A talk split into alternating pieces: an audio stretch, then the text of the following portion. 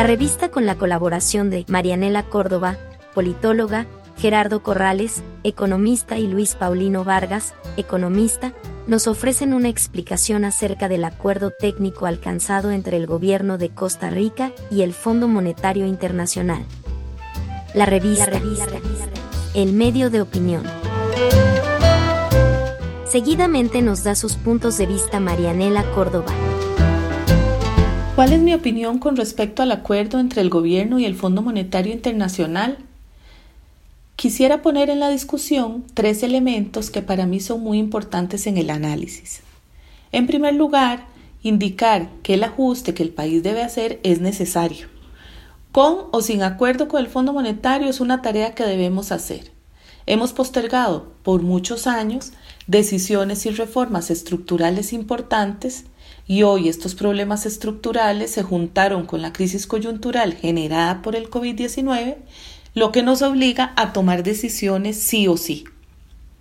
Pero aquí entra a la ecuación el segundo elemento y tiene que ver sobre la visión, tamaño o intensidad del ajuste que se propone.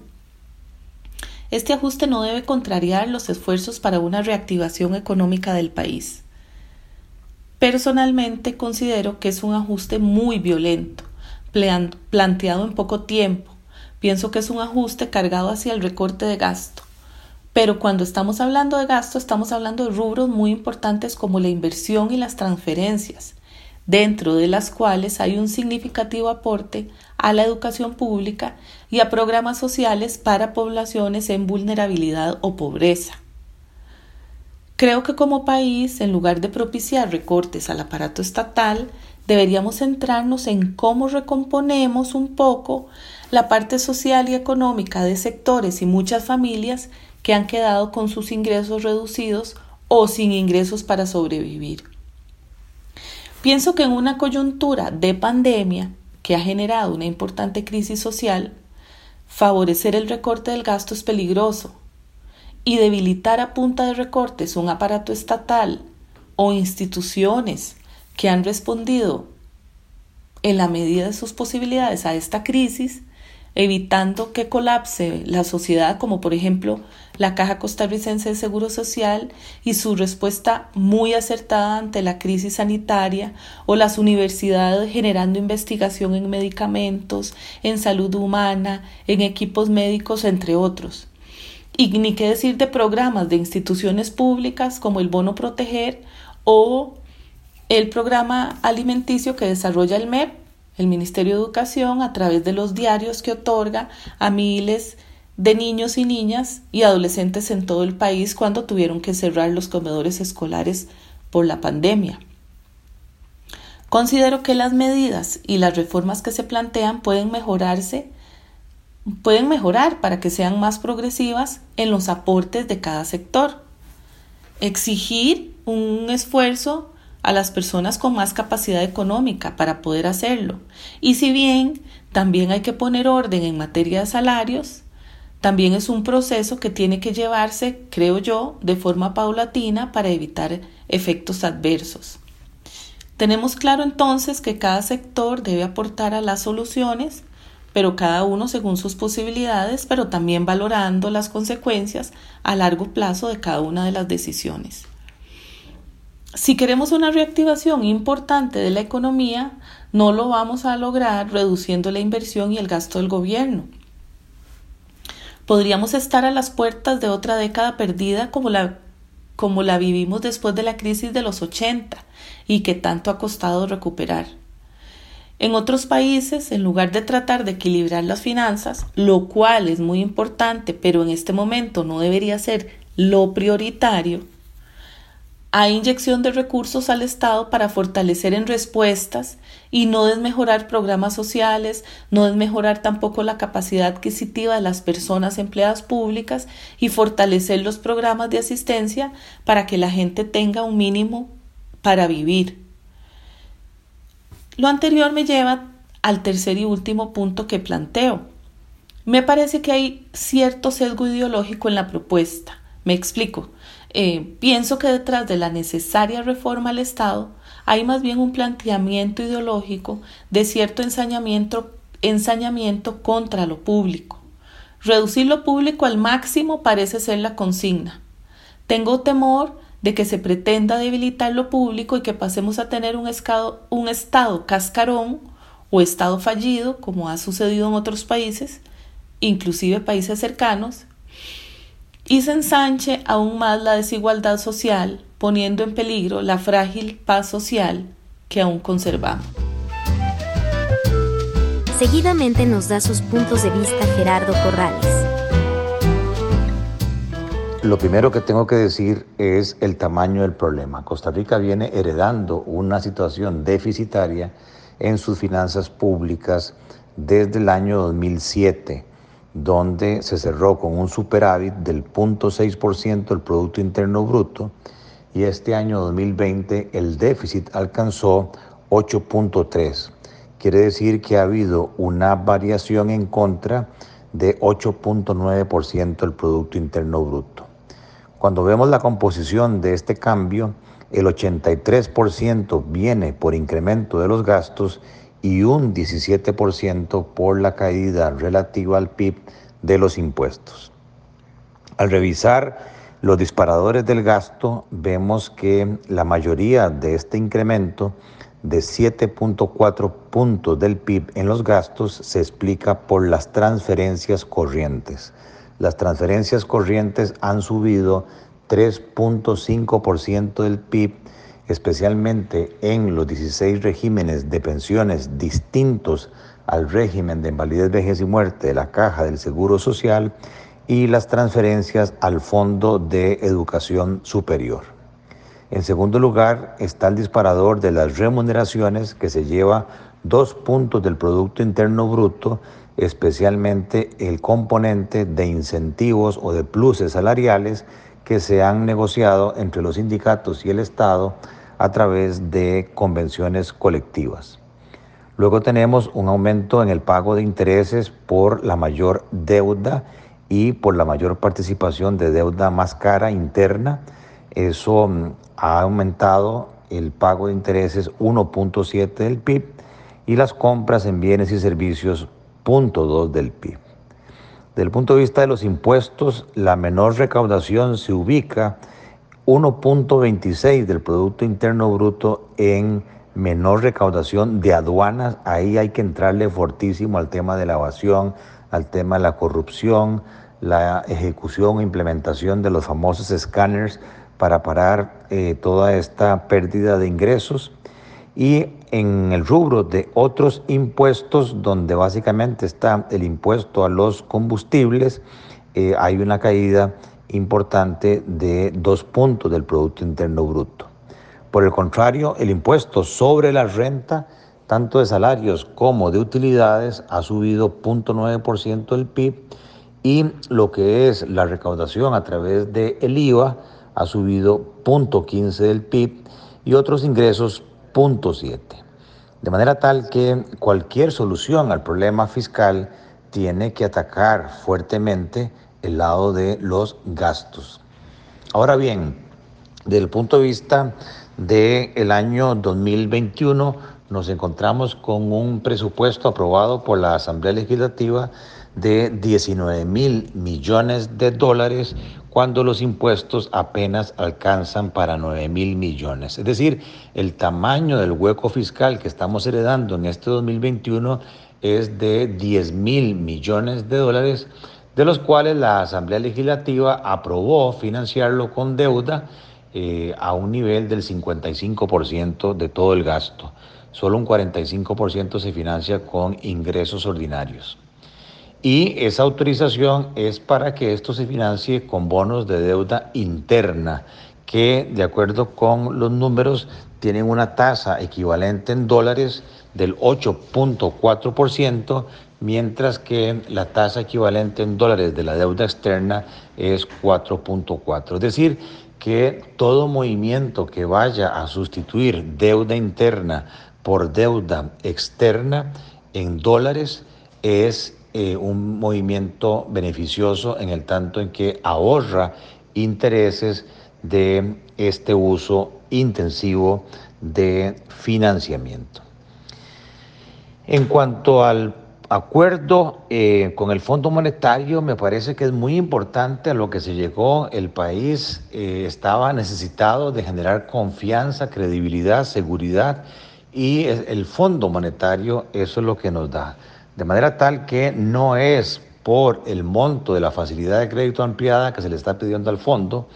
que eh, radica la importancia de este acuerdo porque de nuevo el faltante son 10 mil millones de dólares y el fondo nos va a dar 1.700 millones a desembolsar en tres años. O sea que lo que entra por año son 600 millones de dólares, ni siquiera el 5% del hueco fiscal. Pero sí nos da el fondo la credibilidad que hemos perdido desde el año 2014, donde el país perdió la calificación de grado de inversión por el problema fiscal que venimos eh, heredando y porque ya no nos creen en los mercados financieros ni locales ni internacionales, en el tanto en que los gobiernos han incumplido el entrarle a reformas importantes estructurales que le pongan coto al desbalance fiscal. Y por eso el fondo nos da una, una garantía, un sello de garantía de credibilidad de que eh, esos recortes o reformas acordados se van a implementar en la práctica. El objetivo del gobierno anunciado es que de un déficit primario, es decir, la diferencia entre ingresos y gastos antes de intereses del gobierno central, que en el 2020 fue de 3.4% del PIB, vamos a pasar a un superávit primario en el 2023 de un 1% del Producto Interno Bruto. Esto significa un tamaño del ajuste para los próximos tres años de 4.4% del Producto Interno Bruto. Y la propuesta que nos anunciaron para ese año 2023 llega a 3.41%. O sea, no es suficiente, nos falta mm, alrededor de un 1% del Producto Interno Bruto. Entiendo que la diferencia viene de una serie de medidas que ya están acordadas como lo es la eliminación de la exoneración del IVA, del pago del IVA para el sector turismo, que eh, rige hasta mediados de este año 2021, eh, la eliminación de la exoneración del sector de construcción, eh, también hay un aumento ya en la ley de fortalecimiento de las finanzas públicas de la renta sobre intereses que va a empezar a subir y por otro lado, el gobierno está apostando que la elasticidad o la sensibilidad de la recaudación tributaria al crecimiento económico se va a dar. Esa relación es de casi, fluctúa entre 1.1 y 1.3 por cada 1% de aumento de la producción. La recaudación tributaria sube entre 1.1 y 1.3. De ahí que con eso se completaría la propuesta de ajuste. Cuando vemos eh, los componentes de ese 3.41 que integran el planteamiento al Fondo Monetario, vemos que del lado de los gastos está el 2.24% y que del lado de los ingresos tenemos 1.17% del PIB. Del lado del gasto, eh, el mayor componente es el cumplimiento estricto de la regla fiscal que obliga a un control, a una reducción relativa de las transferencias corrientes, de las compras de bienes y servicios, de servicios especiales, de suplencias, de plazas vacantes, de topes a las pensiones de más de 450 mil colones y ahí el gobierno espera recaudar en el año 2023 eh, ahorrarse 1.3% del PIB. El segundo componente de gastos tiene que ver con la ley de empleo público tan discutida en este momento en la Asamblea Legislativa y que de acuerdo con la OCDE tenemos un problema porque las remuneraciones en Costa Rica se llevan prácticamente el 62% de lo recaudado por impuestos o el 50% de todos los ingresos del gobierno central. Y se ha constituido el rubro de remuneraciones en el principal componente del gasto de los 19 mil millones de dólares aprobados en el, puesto, en el presupuesto del 2021, las remuneraciones se llevan prácticamente el 25%, de las cuales Los pluses son ya 2.500 millones de dólares en un año y superan los salarios base que son de 2.200 millones de dólares. De manera tal que una buena ley de empleo público que ponga orden en el sistema de remuneraciones del sector público y que esté acorde con las condiciones de mercado hacia una migración a un salario único, global para todos los funcionarios, tal que se mantengan los derechos adquiridos de los trabajadores, pero que si de acuerdo con ese estudio el salario del funcionario está por encima de lo que correspondería a un salario de mercado, ese salario se congela hasta que el salario de mercado lo alcance o por el contrario, si el salario del funcionario está por debajo del salario de mercado, se continuaría con los ajustes porcentuales hasta que se alcance el salario de mercado. En esa ley, el gobierno espera recaudar 0.95% del Producto Interno Bruto. Desde el punto de vista de los ingresos, 1.17 del PIB, aquí el componente más importante tiene que ver con la renta global dual. Aquí el problema es que en la mesa de diálogo se acordó una cosa y el proyecto de ley que manda el Ejecutivo lleva otra, que es una renta global en cuanto a que se van a eliminar las cédulas particulares que tienen tasas impositivas diferentes por una sola tasa eh, global, tanto para las personas como para las empresas. El problema es que se están metiendo rentas del exterior. Aunque se diga que solamente cuando se ingresan al país, ese concepto que llaman de renta territorial reforzada o ampliada no es más que renta mundial. Y siendo Costa Rica un país importador de capitales, sería un grave error en estas condiciones de necesidad de inversión venir a tasar ese tipo de eh, impuestos que lo que hace es ahuyentar los capitales. Aparte de esto, en la mesa de diálogo se habló que los trabajadores independientes se iban a migrar a la misma escala de los trabajadores asalariados para evitar el tratamiento discriminatorio que tienen hoy los trabajadores eh, independientes. Y más bien se está subiendo la tasa impositiva del 25% al 27,5%, tasa que se habló exclusivamente para las rentas empresariales, con la idea de facilitar la formalidad de los em, trabajadores, donde el 50% son trabajadores em, informales y que por eso se pretendía que la tasa del impuesto se bajara del 30% al 27,5% en las empresas, en el impuesto de las empresas, para estimular la formalización.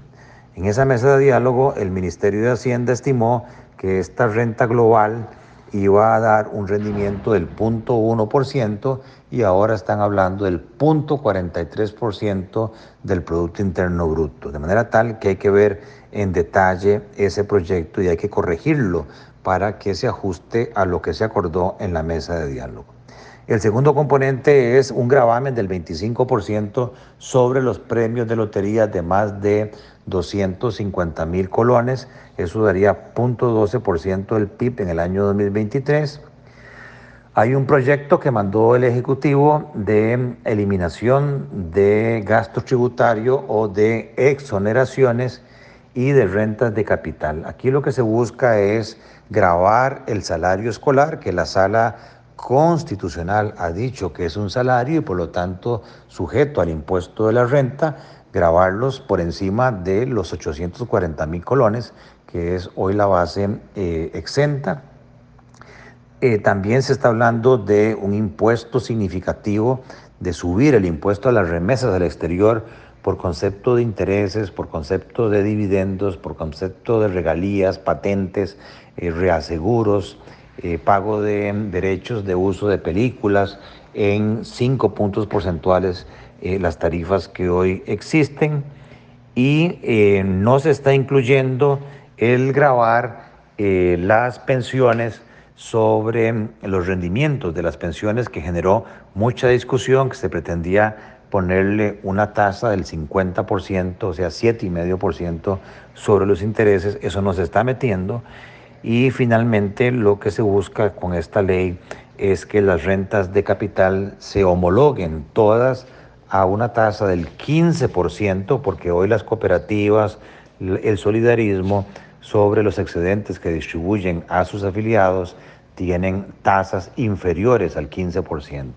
La idea con esto es que en adelante todo lo que sean rentas pasivas pasen al 15% y que de manera transitoria por dos años, 2021-2022, esa tasa de rentas de capital se suba al 16,5%. Este proyecto de ley, según el Ejecutivo, le daría 0.34% del PIB.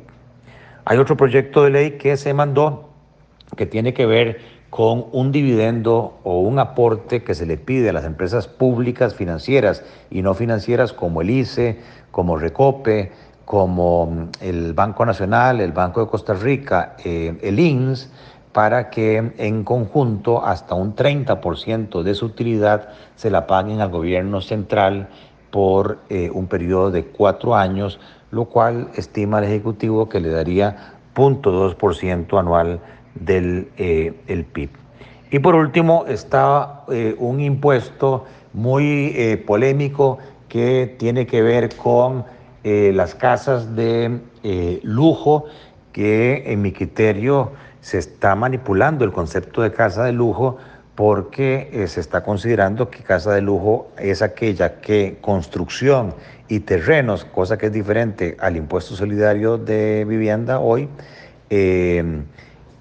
por encima de 150 millones de colones sería grabado con una tasa del 0.5%. ¿Cuál es el problema? Bueno, que hoy ese impuesto solidario de vivienda hace que las casas de 150 millones de colones hasta 300 millones de colones se les cobra hoy una tarifa del 0.25%, pero considerando solamente el valor de la construcción. El problema es que ahora se están metiendo también los terrenos y eso haría que una casa de 150 millones de colones, que para mí no es de lujo, estaría subiendo el impuesto un 100%, del 0.25 al 0.5. O sea que alguien que paga con ese valor de, terreno y de casa 375 eh, mil colones hoy pasaría a pagar 750 mil colones. Y así para los distintos rangos de valor va subiendo el impuesto eh, un 40%, un 20%, un 12%. Y lo más contradictorio es que las casas realmente de lujo, de más de 2.8 millones de dólares, la tasa eh, impositiva se mantiene en el mismo punto 5%. O sea, yo hubiese hecho realmente eh, un impuesto eh, creciente para casas, qué sé yo, de más de un millón de dólares, que el impuesto hubiese subido del punto 5 al punto 75 al 1%, porque ahí hay capacidad de compra evidente, capacidad de pago evidente, pero no afectar las casas, entre comillas, de lujo de valores inferiores a un millón o a medio millón de dólares. Con ese impuesto el gobierno había dicho que iba a recaudar 0.2 del PIB y ahora están hablando de 0.08. Em, ¿Cuáles son las debilidades de esta propuesta del Fondo Monetario? Bueno, que para mí temas estructurales, que es el momento de entrarles eh, ante la situación crítica de las finanzas públicas, como la reforma del Estado, no se le está entrando. 330 entidades que conforman el Estado para un empleo de 350 mil personas. Hay entidades que cumplieron su rol histórico,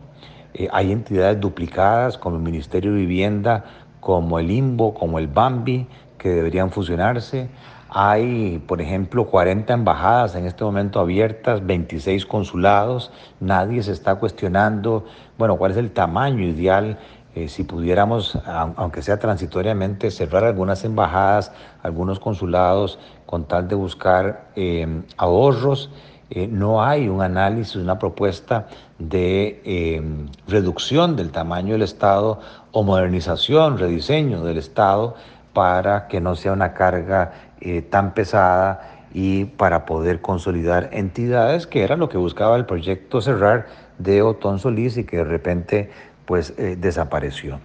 El otro tema que creo que se adolece en esta propuesta del Fondo Monetario Internacional es que si bien es cierto en teoría del presupuesto de los 19 mil millones de dólares, el 41% se va en destinos de impacto social, lo cierto es que la pobreza sigue subiendo ya al 30% de la población, un millón y medio de costarricenses que gana menos de 120 mil colones al mes o 450 mil costarricenses en pobreza extrema que ni siquiera ganan el equivalente al costo de una canasta básica por persona, que son 60 mil colones. A pesar de que se dedica un altísimo porcentaje a la educación primaria, secundaria, universitaria, auxiliar, para universitaria, pero eh, los rendimientos, eh, la calidad de las pruebas PISA es de las peores dentro de los países de la OCDE, aunque dedicamos casi el 8% a la educación,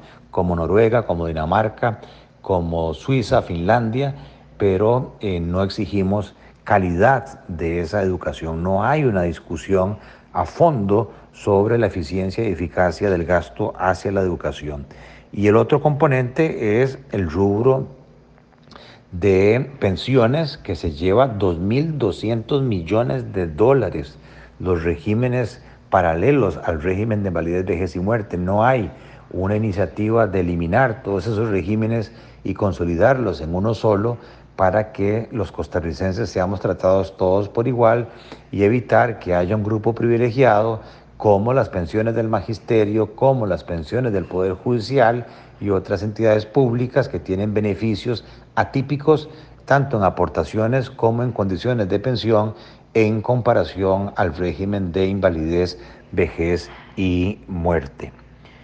Luego no hay un planteamiento serio en esta propuesta de una reingeniería de la deuda financiera donde las amortizaciones se llevan ya el 25% del presupuesto y los intereses el 18%. Una deuda de 41 mil millones de dólares, de la cual el 77% es deuda interna y de ese porcentaje el 72% está en manos de mismas entidades públicas, bancos del Estado, el INS, la Caja, el ICE eh, y operadoras de pensiones. Me parece que existe la posibilidad de renegociar bonos para eh, poder sustituir eh, y prolongar vencimientos de 4 mil millones de dólares en los próximos años, en los próximos 3, 4 años, cada año vence esa cantidad de dinero que le mete una presión innecesaria al flujo de caja, a la liquidez del gobierno y se podrían, eh, se podrían negociar plazos mayores hasta de 5 años y tasas de interés de deuda interna que están muy por encima de las tasas internacionales, lo cual exigiría una revisión, una eh, negociación voluntaria para evitar que se tipifique como un default, un default selectivo eh, en una negociación voluntaria tasas de interés menores y más eh, reales en comparación con el mercado.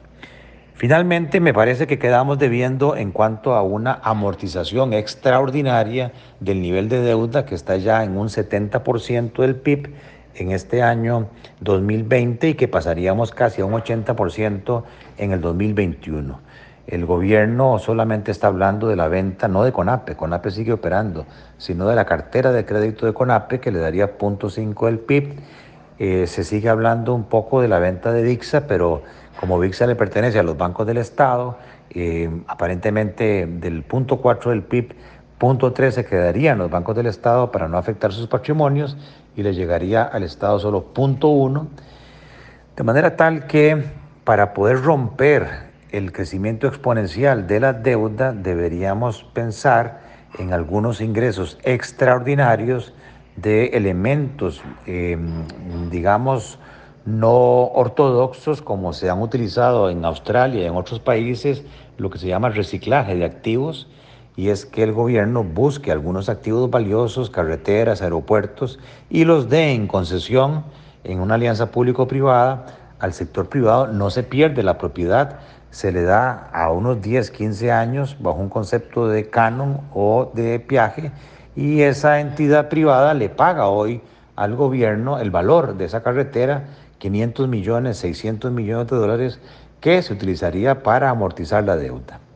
De igual manera se planteó en la mesa de diálogo, pero no hubo mayor recepción de los sindicatos, la democratización de algunos activos estatales como el Banco de Costa Rica, Colby, el INS, para que se conviertan en sociedades de capital mixto y que el solidarismo, los sindicatos, la Junta de Pensiones del Magisterio, los fondos de pensión puedan adquirir el 60% de esas acciones y que con ese dinero el gobierno lo utilice para amortizar deuda en esos dos elementos de reciclaje y apertura de capital se podría recoger entre 5 o 6 puntos del PIB para amortizar deuda y con eso bajar el componente de intereses.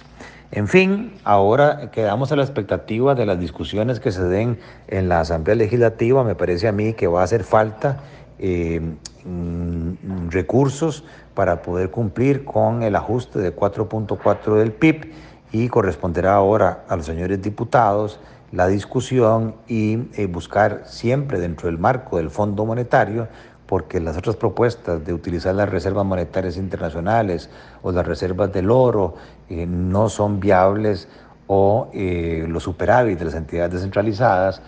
no son suficientes para atacar la magnitud del problema fiscal y resolverlo de una vez por todas, porque este desbalance fiscal y la forma de financiamiento vienen afectando las tasas de interés hacia arriba, el tipo de cambio lo afectan, lo mismo que la inflación y la actividad económica, y quien termina pagando estas distorsiones es el sector productivo, cuando más bien deberíamos facilitarle a ese sector productivo su labor para que pueda eh, generar empleo, que es el problema principal del país, en el tanto hay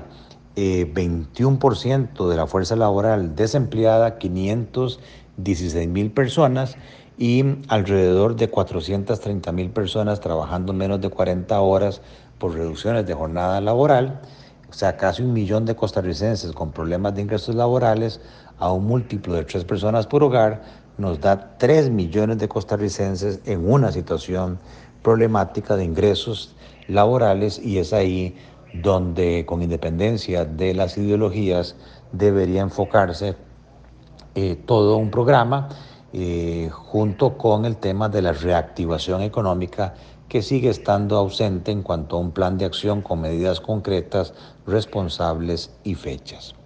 Creo que con esto hago un resumen del planteamiento del gobierno ante el Fondo Monetario Internacional y quisiera ser optimista que, aunque no sea totalmente igual a la propuesta que puso el gobierno, que se entienda que la vía eh, única que nos puede rescatar de una grave crisis económica es la vía del Fondo Monetario Internacional por la credibilidad y por el acceso a los mercados financieros locales e internacionales para poder entonces continuar eh, financiando eh, el problema de exceso de gastos o de faltante de ingresos mientras se ejecutan los cambios estructurales que este país viene demandando desde hace décadas.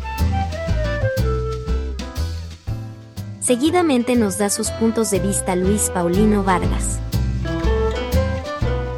Tratándose del problema fiscal, eh, hay cosas que son perfectamente obvias. Es obvio que este problema empezó a manifestarse en el año 2009 y es obvio que hay algunos indicadores de carácter, digámoslo así, contables que permiten describir cómo el problema evolucionó y cómo a lo largo de los años el problema tendió a agravarse. Si uno revisa las estadísticas del Ministerio de Hacienda, comprueba que a partir de 2009 hay un incremento en la parte de remuneraciones, como hay un incremento en la parte de transferencias al sector público. Eh, ambos reglones se incrementa alrededor de un y medio, dos puntos porcentuales en los años posteriores a el 2013, perdón, al 2009, y luego tiende a estabilizarse. Para aproximadamente 2013 en adelante tiende a estabilizarse, incluso en los últimos años la parte de remuneraciones como porcentaje del PIB tiende a decrecer. Eh, como también es evidente que desde el máximo relativo de ingresos que se capta alrededor de 2008, hay un descenso en el porcentaje correspondiente, el porcentaje medido con respecto al Producto Interno Bruto, y nunca más retornamos al nivel de ingresos que teníamos en 2008. Entonces,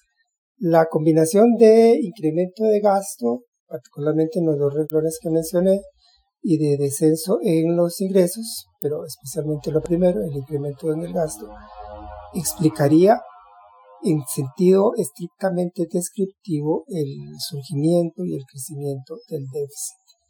Sin embargo, no debería para, eh, perderse de vista que en los últimos años,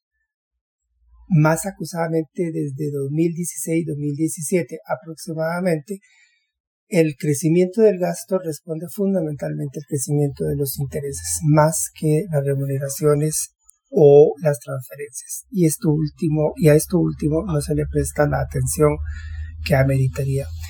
Pero todo esto no pasa de ser una descripción del problema. Se sigue eludiendo los problemas de fondo y los problemas de fondo son ciertamente mucho más complejos. Quizá precisamente por eso se trata, se, se les deja de lado o tal vez se les deja de lado porque entrar a esa discusión sobre los problemas de fondo es entrar a la discusión sobre la viabilidad del modelo de desarrollo vigente, sobre este proyecto neoliberal que empezó hace ya por lo menos más de 35 años en, de hecho,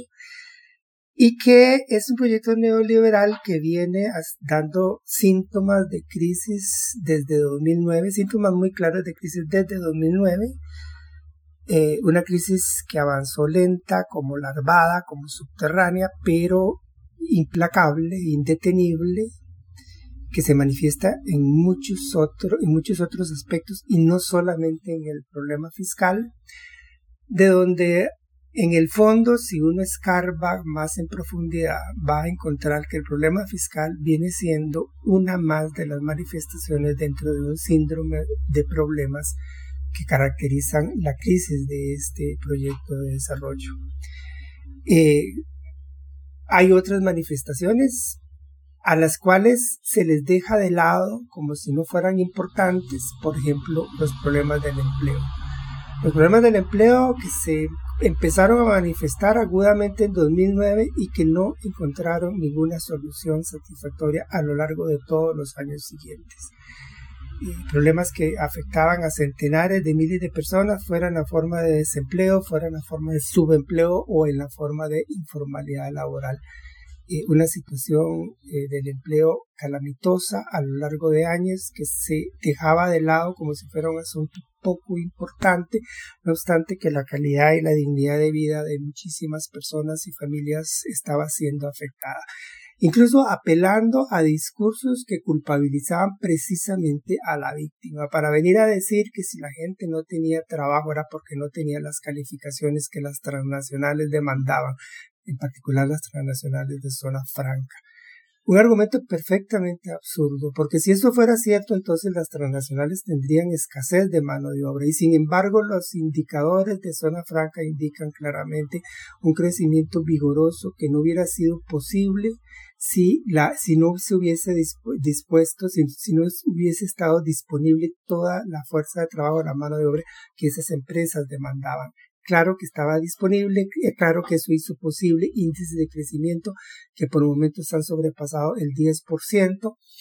eh, de manera que no es ahí donde está el problema. O sea, no es que la gente no tiene las destrezas que, las que las empresas transnacionales de zona franca demandan, por la sencilla razón, y, eso, y, el, y la falacia queda en evidencia tan solo con que tengamos en cuenta que esas empresas lograron crecer muy dinámicamente sin tener ningún problema de disponibilidad de mano de obra. O sea, crearon todo el empleo que podrían haber creado y no, y no, era, no es razonable, no es, no, es realista imaginar que pudiesen haber creado una mayor cantidad de empleo que de esa. Y sin embargo se insistía un, gobierno tras otro que la culpa era de la gente, que las víctimas eran los victimarios, que quienes padecían de problemas del empleo tan graves eran por culpa de ellos y de ellas mismas. Algo absolutamente absurdo. Bueno, el problema fiscal no es comprensible si no se le vincula con la realidad de una economía que perdió capacidad para generar empleos en la cantidad requerida y de la calidad que la población costarricense se merece. Y esas discusiones han sido dejadas de lado eh, como ha sido dejado de lado una serie de distorsiones que la economía costarricense ha venido manifestando a lo largo de este decenio, pero que venían desde antes de, este decenio o de este periodo posterior al año 2009 el hecho de que la economía costarricense desde, por lo menos desde inicios de este siglo o quizá desde finales del siglo pasado, es una economía que se mueve con base en la deuda y fundamentalmente la deuda de los hogares y fundamentalmente la deuda orientada al consumo de las personas y de los hogares y a la construcción y a la vivienda, o sea, eh, deuda de las familias de los hogares. Ese ha sido el motor que ha sostenido el débil crecimiento de la economía durante este periodo, lo cual a su vez está vinculado con problemas de competitividad, de baja productividad, que a su vez están vinculados con una tendencia declinante en la inversión productiva, o sea, en la formación de capital que permita modernizar la economía, elevar su nivel tecnológico, elevar entonces asimismo la productividad por hora laborada. Eh, ese tipo de problemas subyacentes, fundamentales, son problemas que se eluden sistemáticamente. Se les quiere resolver apelando que las cuotas de seguridad social son muy altas, que el costo de la electricidad es muy alto, que los, que los trámites en el sector público son muy complicados y muy lentos, todo lo cual podría tener algún elemento de verdad. Pero las cuotas de seguridad social son altas fundamentalmente porque el nivel de productividad es bajo. Y, las, y, y, y, el, y en la historia de los altos precios de la electricidad es una historia discutible porque en el mejor de los casos lo que podríamos decir es que los precios de la electricidad, las tarifas de la electricidad en Costa Rica son más caras que en algunos países y más baratas que en algunos otros. Y no es un problema particular, no es un problema que uno puede identificar como una causa particularmente importante si se trata eh, de definir la posición relativa de Costa Rica en términos de competitividad frente a otros países. eh, en el fondo lo que nos están diciendo es que eh, frente a un problema de baja productividad, lo que hay que hacer es recurrir a una estrategia de dumping social,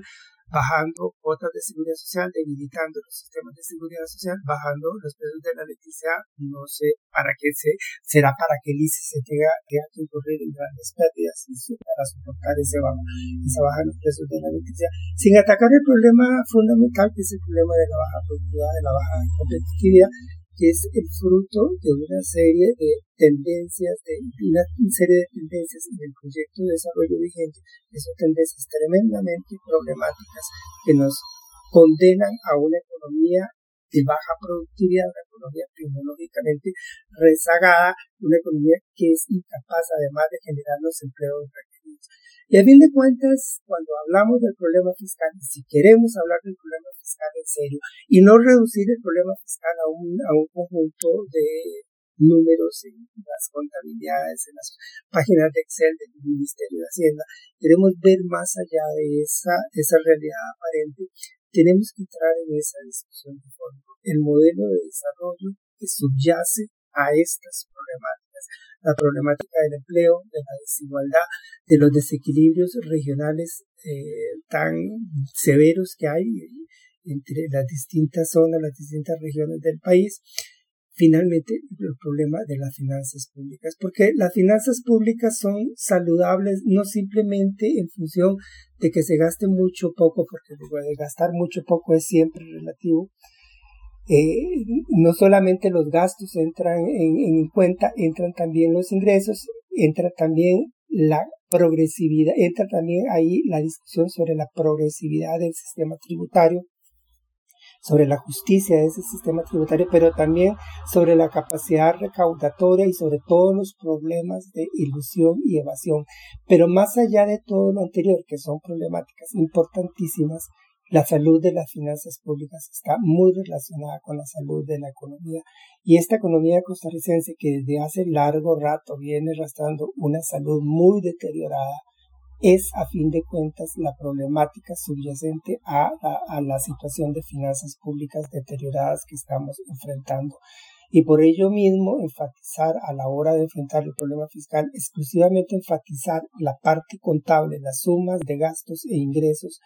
es tomar la vía equivocada, es reincidir en la negación de cuáles son los problemas de fondo.